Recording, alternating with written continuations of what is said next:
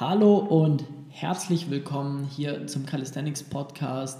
Hier ist dein Host, der Flex. Und heute habe ich einen Gast mit dabei, und zwar den Tilo. Der Tilo, er ist äh, ja, Mobility-Experte und Coach bei uns im Team Flex Calisthenics Coaching. Und äh, ja, wir haben in der letzten Zeit vermehrt Fragen bekommen, äh, was ist eigentlich so der Unterschied zwischen Stretching und äh, Mobility.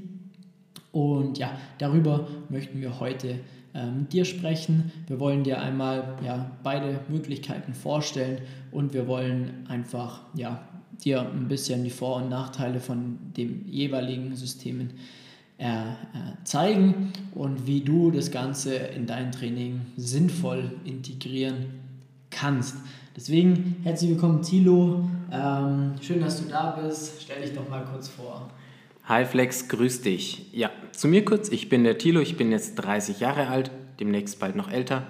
Ähm, ich selber trainiere auch im Bereich Calisthenics und Mobility, jedoch mit dem Steckenpferd definitiv Mobility. Ähm, lag daran, dass ich schon als Kind relativ unbeweglich war, eigentlich sau steif und es für mich nie vorstellbar war, einen Spagat zu können. Jetzt mittlerweile ist es soweit. Ähm, jetzt geht es natürlich daran, das Ganze auszubauen und dann noch besser zu werden. Genau, das ist so mein grober Hintergrund.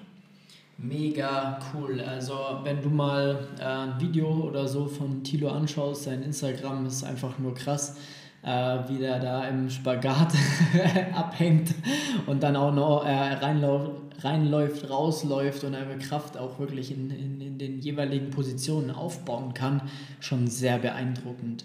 Ähm, genau, wollen wir direkt mal starten. Und zwar, Tilo, ähm, was ist eigentlich äh, Stretching an sich? Äh, ja, was ist es eigentlich? Ja, jetzt mal ganz grob gesagt, ist es eigentlich nur eine gewisse Länge oder Zug auf die entsprechende Muskulatur zu bringen. Dass du eigentlich dafür sorgst, durch eine Dehnhaltung oder ähnliches, dass du einen gewissen passiven Zug und Länge erzeugst. Okay, das kennt man wahrscheinlich genau daraus, dass man einfach ja, ziemlich in irgendeine Position reingeht und die lange statisch hält, oder? Ja, genau, länger oder kürzer, aber eher statisch und vor allem passiv auch.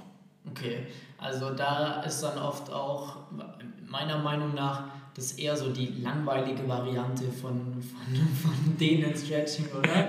äh, ja, zumindest die, wo man etwas mehr Selbstqual aufwenden muss. Okay. Es ist aber auch meistens die, wo dann die Leute sagen, es tut weh beim Dehnen. Okay. Dieser typische Dehnschmerz oder wovon manche reden oder dass es weh tut und sie keinen Bock mehr drauf haben, das ist meistens dieser Part. Okay, und auch eher wahrscheinlich mh, mm, jetzt zum Scheitern verurteilt würde ich jetzt nicht sagen, aber ich glaube, also aus meiner Erfahrung heraus tut man sich doch eher etwas schwerer, langfristig nachhaltiger zu stretchen, weil es einfach ja, sehr eintönig ist, habe ich so das Gefühl, und weil es einfach ja, nicht wirklich so vielversprechend, erfolgsversprechend ist, oder? bin ich da falsch? Ähm, nee, grundsätzlich nicht. Also man kann schon Erfolge haben, die Erfolge sind aber eher passiver Natur, dass du halt deine passive Beweglichkeit oder Range, die du hast, ausbaust, in der besser wirst, aber diese passive an sich nicht nutzen kannst. Dadurch kriegst du halt eine immer größere ähm, Diskrepanz zwischen deiner aktiven und passiven Beweglichkeit, wenn wir die zwei Begriffe jetzt nehmen wollen. Quasi aktiv wäre das, wie du dich über deine Muskulatur selber wohin bringen kannst. Und passiv ist das, wenn du dich zum Beispiel irgendwo reinfallen lässt in diese Dehnung, was wir gerade gesagt haben. Und genau, dafür sorgst du letztendlich, dass deine passive Beweglichkeit mehr wird. Okay, also nochmal zum Verständnis, die passive Beweglichkeit an sich bedeutet, ich kann jetzt mal angenommen, boah, ich kann in den Spagat reingehen zum Beispiel ähm, wenn in den Spagat reingehen, kann aber in dieser Position überhaupt keine Kraft aufwenden. Ich kann zwar reingehen, muss mich aber wahrscheinlich eher mit den Händen noch irgendwo abstützen und ähm, kann es gerade so halten. Ist das richtig? Ähm, zum Teil. Und je länger oder öfter du genau das dann machst, desto mehr wird dann auch passieren, dass du da durchaus entspannen kannst und der Spagat an sich jetzt kein Dehngefühl mehr an sich bei dir erzeugt, Jedoch wird es nie so sein, dass du aktiv kontrolliert in den Spagat gehen kannst und auch wieder rausgehen kannst, ohne deine Hände zum Beispiel zu benutzen, also aus dem Stand in Spagat und wieder hochkommen, wirst du auf die Weise definitiv nie lernen. Aha, okay. Das heißt, jetzt stellt sich natürlich die Frage, wie kann man das lernen? Und ein kleiner Spoiler vorab, das ist quasi Mobility, oder? Genau. Das heißt, über Mobility Training an sich schaffe ich es dann wiederum aktiv ähm, in die jeweilige Person, äh, Position äh, reinzukommen. Oder erzähl da mal, wie, wie ist es aufgebaut? Ja, genau. Ähm, Mobility könnten wir jetzt mal ganz grob pauschal sagen, ist ähm, eine aktive Beweglichkeit oder Kraft in einer gewissen Endrange oder endgradigen Gelenkstellung, wenn man so schön sagen will. Ähm, quasi da Kraft aufbauen, wo du das Gefühl hast, dass deine Kontrolle aufhört beim Spagat. Wenn du jetzt zum Beispiel einen Spagat nimmst und dich jetzt halt mal in den Spagat nach unten gehst oder in die Grätsche von mir aus, so weit wie es geht, ja. und deine aktive Endrange ist quasi der Punkt, wo du wahrscheinlich das Zittern anfängst, wo du merkst, dir fehlt die Kraft, um es noch weiter zu stabilisieren. Okay, ja. Und das wäre dann das, wo wir in der Mobility daran arbeiten, dass du in dieser Endrange eben stärker wirst, mhm. was dafür sorgt, dass du natürlich mehr Kraft erzeugst und generieren kannst was wieder dafür sorgt, dass deine Range, in der du es kontrollieren kannst, immer größer wird, mhm. wodurch du automatisch deine aktive, deiner passiven Beweglichkeit annäherst. Es wird wahrscheinlich nie gleich sein, aber es wird irgendwann so sein, dass dieser Unterschied gar nicht mehr so groß ist und du deinen Spagat immer tiefer auch kontrollieren kannst. Okay, das bedeutet eigentlich, das äh, optimale Endziel wäre quasi, in der maximalen passiven Dehnung aktiv Kraft aufbringen zu können. Genau, ja. Es wird zwar nie dazu kommen, dass du es angleichst, aber es geht letztendlich auch darum, das Aktive mit dem Passiven möglichst nahe zu bringen. Okay. Um eben überall oder möglichst überall ähm, auch Kontrolle haben zu können über das, was du gerade machst. Genau.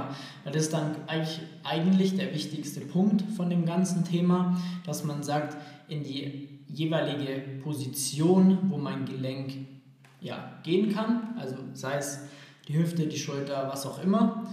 Ähm, da ist es enorm wichtig, dass ich die Position zum einen einnehmen kann, aber sie dort auch stabilisieren kann und Kraft aufbringen kann.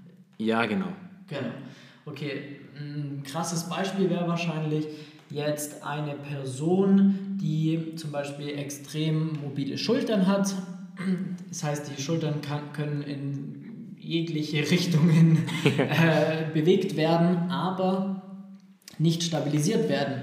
Das heißt, in diesen jeweiligen Positionen kann das Ganze ähm, sogar kontraproduktiv sein, weil ich nicht in der Lage bin, ja, die Schulter in Position XY zu stabilisieren und ähm, dementsprechend, wenn ich da dann eine Last darauf bekomme, Handstand oder wenn ich eine Hantel oder irgendein Gewicht über Kopf zum Beispiel trage oder in einer Position belaste, wo ich es nicht kontrollieren kann, dann kann das zu Verletzungen führen. Ja, genau, ähm, weil letztendlich befindest du dich dann in so einem Art Freiflug. Du, ja, du, du, wettest einfach darauf, dass nichts passiert oder dass es halt blöd oder halt gut geht, je nachdem. Ähm, weil die meisten Verletzungen passieren ja auch genau da, dass du eigentlich in eine Position kommst von deine Gelenkstellung oder was auch immer, die du nicht mehr kontrollieren kannst und dadurch entsteht dann eine Zerrung oder irgendein Muskelfaserriss oder ähnliches, weil da eben keine Kontrolle mehr aufgebaut werden kann und genau dadurch passieren dann solche ja, Unfälle, sage ich mal. Okay, cool. Wie natürlich dann eben auch ähm, jetzt sehr theoretisch natürlich auch besprochen, aber jetzt mal im Alltag sind es halt Sachen, der Klassiker, man rutscht auf einer Eisplatte aus oder sonst irgendwas, möchte sich irgendwie auffangen, kommt in eine Position und äh, belastet dann die Schulter oder das Knie oder was auch immer so, dass dann ein Unfall entsteht. Wenn man aber in der, ja, sag mal, in der Lage ist, wirklich darin Kraft aufzubringen, dann ist das Risiko zumindest etwas geringer, sich zu verletzen. Genau, also klar, es gibt sowas wie Bulletproof, existiert nicht, weil man kann sich immer verletzen. Ja. Ähm, allerdings geht es darum, um so ein gewisses Risiko einfach zu minimieren. Und ein Risiko kannst du minimieren, indem du einfach die Bewegung oder die, die Bewegungsamplitude, wo du dich verletzen könntest, indem du die einfach auch gezielt trainierst, um da einfach Kraft aufzubauen. Wobei Mobility ja auch wesentlich mehr darüber ausgeht als nur Verletzungsprävention. Ja. Prävention.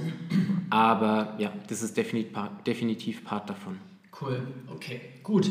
Dann haben wir jetzt geklärt, was ist Stretching, was ist Mobility. Also der Unterschied ganz klar. Einmal, wir gehen einmal in die passive äh, ja, Endrange und einmal schaffen wir, schaffen wir es in der ja, Endrange auch wirklich aktiv Spannung, Kraft aufzubringen. Das ist auf jeden Fall mal das Erste, was du für dich mitnehmen solltest. Jetzt ähm, wird es natürlich interessant, weil jetzt ähm, stellt sich natürlich die Frage, oder auch du, wenn du zuhörst und äh, eben mit Mobility dich auch ja, beschäftigst, ist jetzt natürlich die Frage, wann trainiere ich Mobility? Ja? Mache ich das vor dem Training, mache ich es während dem Training, mache ich es nach dem Training, mache ich das an äh, Rest Days, äh, wann baue ich das Ganze ein? Ähm, Tilo, gibt es da irgendein Standardkonzept, das Sinn macht? Leider nein. also ähm, auch zum Stretching nochmal, auch Stretching an sich hat definitiv seine Berechtigung und, und Gründe und ist auch extrem gut und sinnvoll zu machen, genauso wie Mobility. Es muss halt irgendwie alles sinnvoll angepasst sein. Wenn du jetzt halt Mobility hernehmen willst, um zum Beispiel vor den Squats einfach deine Hüfte aktiv zu bekommen und einfach in deine Range besser reinzukommen, kann es durchaus Sinn machen, Mobility davor zu bauen. Wenn du allerdings eine Range erst aufbauen willst für von mir aus Spagat oder ähnliches, macht es total Sinn, dieses Training als reine separate Trainingseinheit zu sehen und auch so zu behandeln. Es kann aber auch sein, dass wenn man verletzungspräventiv oder so unterwegs sein will oder auch im, aber regenerativ, dass auch Mobility oder Stretching, je nachdem, auch an diesen Rest Days eben Sinn macht. Okay. Ich meine, ich kann jetzt mal von mir sprechen. Äh, der Tilo, der coacht mich jetzt auch seit einem guten Jahr äh, in der Mobility-Richtung. Ähm, ich muss sagen, ich war davor steif wie ein Stock. das ist noch sehr flexibel beschrieben. Also war wirklich eine Katastrophe. Und ähm, dann haben wir angefangen zu arbeiten, vor allem an der Hüftbeweglichkeit. Mein Ziel war es einfach, den Pancake zu erlernen und einen Spagat zu erlernen. Ähm, da sind wir immer noch dabei. Ähm, allerdings muss man sagen, das eigentliche Ziel war, einen Schweizer Handstand zu können. Ähm, das war so, ja, das Hauptding, das war so mein Ziel, weil ich Mobility machen wollte, um im Endeffekt ein Ziel zu erreichen äh, im Calisthenics, ähm, was für mich der Schweizer Handstand war. Und ähm, genau, und jetzt ist es so, dass ich es im Dezember, Anfang Dezember, Ende, Ende November, Anfang Dezember, habe ich den Schweizer Handstand, habe ich jetzt eigentlich nie mehr trainiert, weil ich halt irgendwie das irgendwie so ein bisschen aus den Augen verloren hatte. Wir aber trotzdem regelmäßig Mobility-Training äh, gemacht haben. Und auf einmal war ich im Training mit äh, meiner Freundin und noch einer anderen sehr guten Freundin, die beide Handbalancing machen. Und die meinten dann so zu mir, ja komm, mach einfach jetzt mal, deine Mobility sieht richtig gut aus. Und ich so, ja stimmt, das war eigentlich mein Ziel. Dann habe ich es mal gemacht habe einmal beim ersten Mal gefailt, dann habe ich zwei Technikanpassungen bekommen und habe es dann sofort geschafft und kann jetzt einen Schweizer Handstand, ohne dass ich den Schweizer Handstand an sich gelernt habe sozusagen.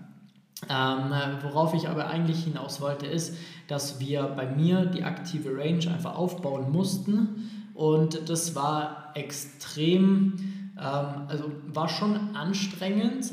Es fühlt sich eher an wie ein Krafttraining an sich, was dazu geführt hat, aber dass es extrem Spaß gemacht hat. Also genau das passive Dehnen, Stretchen waren immer mal wieder punktuell Teil von meinem Training, weil es dazugehört, aber wir haben schon immer eigentlich ja, mehr über die aktive Range gearbeitet und ähm, genau, das hat halt einfach auch dazu geführt, dass der Adherence-Gedanke, also der Spaßfaktor, sehr hoch war bei dem Training, was dazu geführt hat, dass ich mein Ziel auch erreicht habe.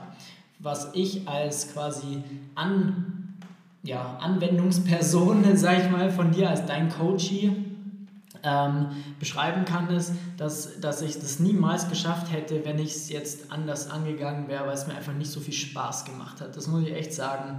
Und ähm, genau, das ähm, finde ich persönlich einen riesen Vorteil. Und ähm, ja, wie gesagt, ich habe dann die Einheiten gemacht, aber nicht an Tagen, wo ich danach die Beine trainiert habe, weil ich da doch sehr, sehr, sehr ermüdet war in den jeweiligen Strukturen. Also da ähm, einfach auch für dich zu sehen, das kann man jetzt so pauschal nicht, zu, nicht beantworten. Also da ist schwierig, ja. Keine Ahnung, willst du da noch was dazu sagen? Also es äh, finde ich, äh, ja, wie gesagt, so direkt vor, vor einem Beintraining an sich, so starke Mobility, Endrange, äh, Arbeit zu leisten, ähm, haben wir sein gelassen. War aber sehr, sehr gut, fand ich. Ja, also ich würde auch nur ähm, vor einem Beintraining zum Beispiel eine aktivierende Mobility-Geschichte machen, also wo du quasi schon Richtung Endrange gehen kannst, aber wo es eher um eine Aktivierung geht, um keine Vorermüdung vom Muskel, sondern dass einfach alles an der Hüfte, Beine herum ähm, ja, aktiv ist, um dich zu stabilisieren, dass du eben auch sauber in den tiefen Squat reingehen kannst. Wenn du jetzt allerdings deine Range ausbauen willst, ähm, hast du wahrscheinlich selber gemerkt, also mir persönlich ging es zumindest einige Male schon so, dass ich vom Mobility-Training mit den schlimmsten Muskelkater überhaupt hatte. Und zwar richtig unangenehmen teilweise. Das kann ich nur äh, bestätigen, auf jeden Fall. Ja, es ist eben nicht so, dass, ja, dass man jetzt nur irgendwelche Larifari-Übungen macht und dass es ein bisschen dehnt, sondern meiner Erfahrung nach ist es so, dass dieser Dehnaspekt, also dieses Gefühl vom es dehnt irgendwas, ja, relativ untergeordnet ist. Dass du eigentlich eher damit zu kämpfen hast, oder vom Fokus her darauf zu achten, dass deine Muskulatur aktiv ist und die kann schon mal durchaus brennen und wirklich ermüden während dem Training, wie bei einem normalen Krafttraining auch, weil du letztendlich nur dafür sorgst, ähm, dass dein, deine Muskulatur entweder in dieser Endrange arbeiten kann oder dass die gegenspielige Muskulatur in die aktive ähm, Range führen kann. Genau. Beispiel daran, was wäre da so ein Beispiel, wenn wir jetzt mal das für den Zuschauer mhm. äh, sagen? Ja, simpelstes Beispiel wäre einfach eine aktive Vorbeuge.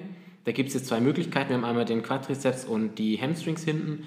Klar sind auch noch andere Muskulaturen ähm, involviert, aber einerseits bräuchten wir die Oberschenkelvorderseite, dass eben das Knie gestreckt bleibt währenddessen. Das heißt, wir können dafür sorgen, dass wir den Quadrizeps, die ganzen Oberschenkelvorderseiten quasi ähm, ja, stärken in dieser Endrange quasi gestrecktes Knie, dass quasi der Zug der Beinrückseite geringer ist als die Kraft der Beinvorderseite. Andersrum, dass der Muskel oder dein Körper vom ZNS her, vom zentralen Nervensystem, genug Sicherheit hat, die Beinrückseite quasi auftrainieren, dass die, wie zum Beispiel beim Jefferson Curl, wo du in eine tiefe Vorbeuge gehst, von mir aus auch mit Gewicht beschwert, dass der Muskel in dieser gedehnten Position, was du vorhin eben auch erwähnt hast, Kraft generieren kann. Dadurch merkt dein Muskel, dein Körper, ähm, auch dein Nervensystem, ja, ich bin hier und ähm, ich sterbe nicht oder, oder mir passiert nichts, ich verletze mich nicht. Also darf ich hier auch sein. Das heißt, dein Körper lässt dir diese ähm, Beweglichkeit auch zu. Genau. Ähm, was da jetzt noch ein guter Punkt ist, äh, anzusprechen, ist, was passiert eigentlich oder ist es eigentlich schlimm, wenn man während diese, diesen Übungen einen Krampf bekommt? Ähm, eigentlich nicht, es ist nur sau unangenehm. Bloß ähm, das Simpelste, was einen Krampf dieser Art angeht, ist ähm, take it. Also ja, bleib dabei und versuch den so lange wie es geht zu halten. Klar, wenn es nicht mehr geht, dann rausgehen und wieder locker machen.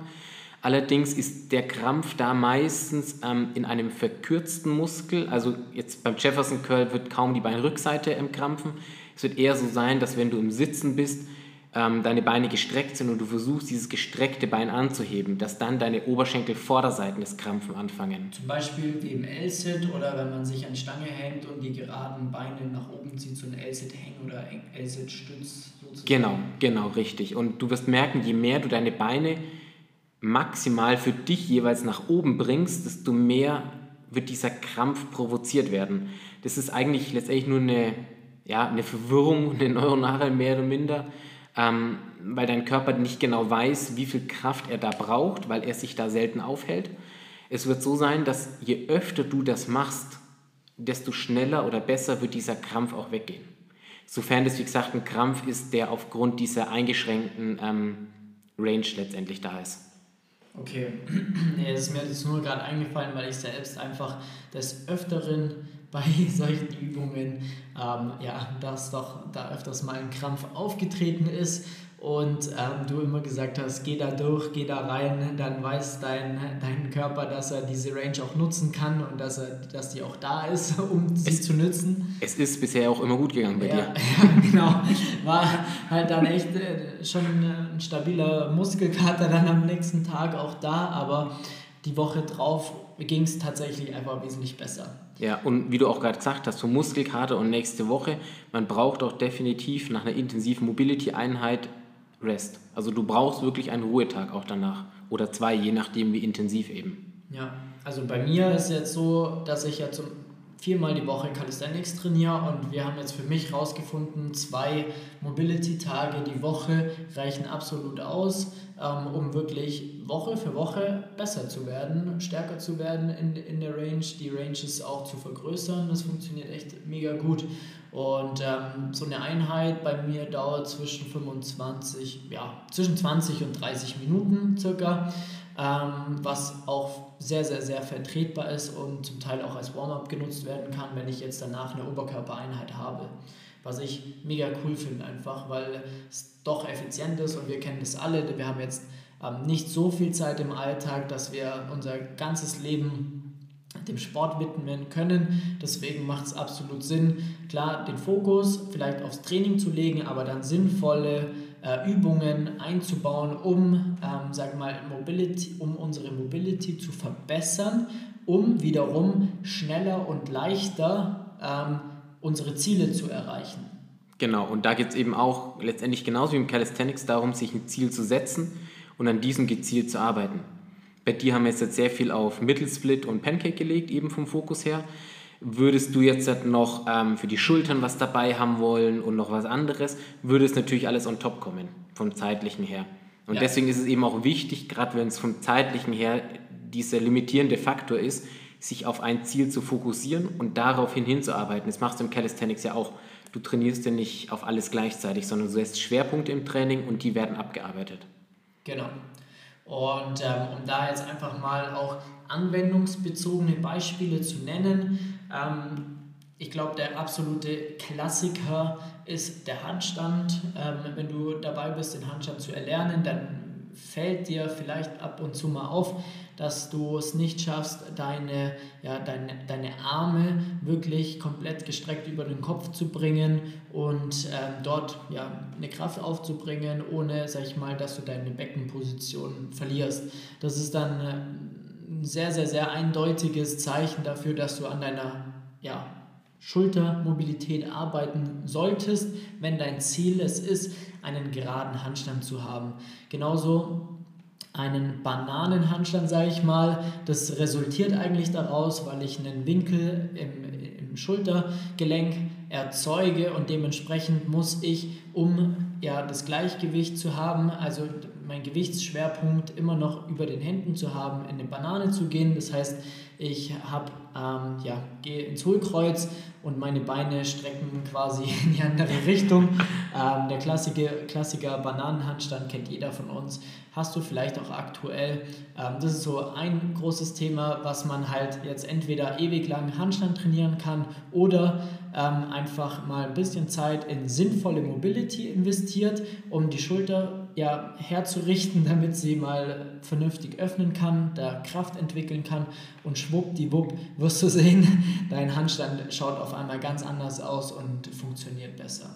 Ein anderes Beispiel, wie gerade schon erwähnt, der L-Sit, da merkst du wahrscheinlich auch mal dein Quadrizeps, also dein Oberschenkel-Vorderseite, dein Hüftbeuger, ähm, dass der zum Krampfen anfängt, dass du vielleicht gar nicht in der Lage bist, deine Füße gerade auszustrecken und so weiter. Da, kann, da können wir jetzt echt äh, eine eigene Folge darüber drehen. Beim Muscle Up sollte die Innenrotation von deiner Schulter gestärkt werden, äh, um ja bei einer gewissen Tra Transition, wenn du die zu früh einleitest, äh, da einfach keine oder dein Verletzungs Verletzungsrisiko geringer zu halten und so weiter. Also da gibt es so viele Punkte, Themen, auf die wir aber auch ähm, ja, in der nächsten Zeit definitiv gemeinsam eingehen werden. Und fällt dir noch was ein? Nee, ich wollte nur mal ein Beispiel noch vom, vom Stretching und vom Mobility geben, gerade beim L-Sit, was du jetzt angesprochen mhm. hast. Ähm, meistens ist es von der Limitation, mit, dass die Beine nicht höher kommen, eben eine verkürzte Beinrückseite. Es wird dir allerdings nichts bringen, jetzt halt nur die Beinrückseite eben aufzudehnen, weil wenn du jetzt halt irgendeine Person nimmst, ähm, die einfach wie so, ein, wie so ein Klappmesser zusammenfällt und einfach in der Vorbeuge mega flach ist, die Person kann dennoch nicht sauber in den L-Sit vielleicht gehen, weil einfach die Oberschenkelvorderseite viel zu schwach ist in Verbindung mit dem Hüftbeuger, um eben die Beine hoch genug zu heben. Und da wären wir jetzt eben wieder bei Mobility, dass du einmal die Länge auf der einen Seite hast, aber auch eben die Kraft auf der anderen Seite, um eben diese Bewegung oder Haltung oder was auch immer eben stabilisieren zu können. Genau, perfekt.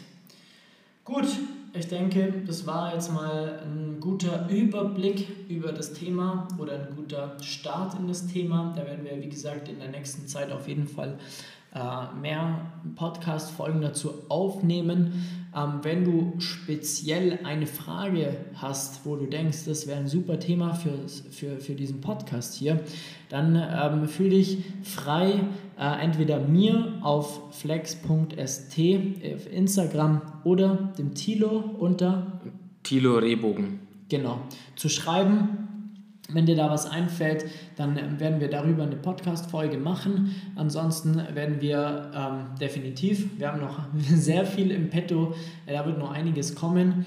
Ähm, wenn du Probleme aktuell hast, beziehungsweise wenn du ein von diesen Problemen, die wir jetzt angesprochen haben, wenn du die aktuell hast und nicht wirklich weißt, wie du sie lösen möchtest, ja, wenn du oder kannst, wenn du einfach im Calisthenics Skills erlernen möchtest, maximale Körperkontrolle entwickeln und ja, dabei einfach gut ausschauen möchtest und gesunde Mo Mobility haben möchtest, dann ähm, bist du ja, sehr herzlich eingeladen unter www.flex-calisthenics.com slash Termin einen Termin zu vereinbaren für ein Erstgespräch, dann rufen wir dich mal an, sprechen mal über deine aktuelle Situation. Wir schauen, wo du aktuell stehst, ähm, gehen in dann ein Beratungsgespräch. Wenn wir wissen, dass wir dir helfen können, dann schauen wir uns das Ganze auch mal per Video an. Das heißt, wir analysieren äh, ja, Videos von dir, um einfach einen guten ähm, Überblick von dir zu bekommen.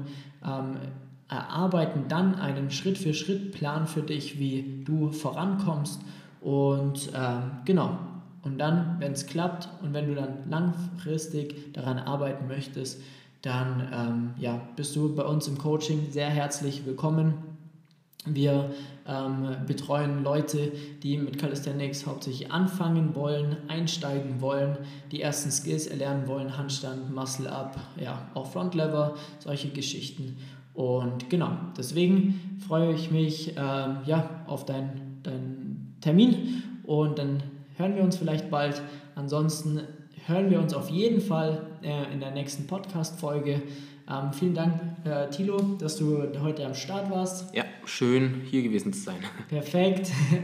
Und äh, dir wünschen wir jetzt noch einen geilen Tag. Bis bald, bis, zum, bis zur nächsten Folge. Dein Flex. Ciao.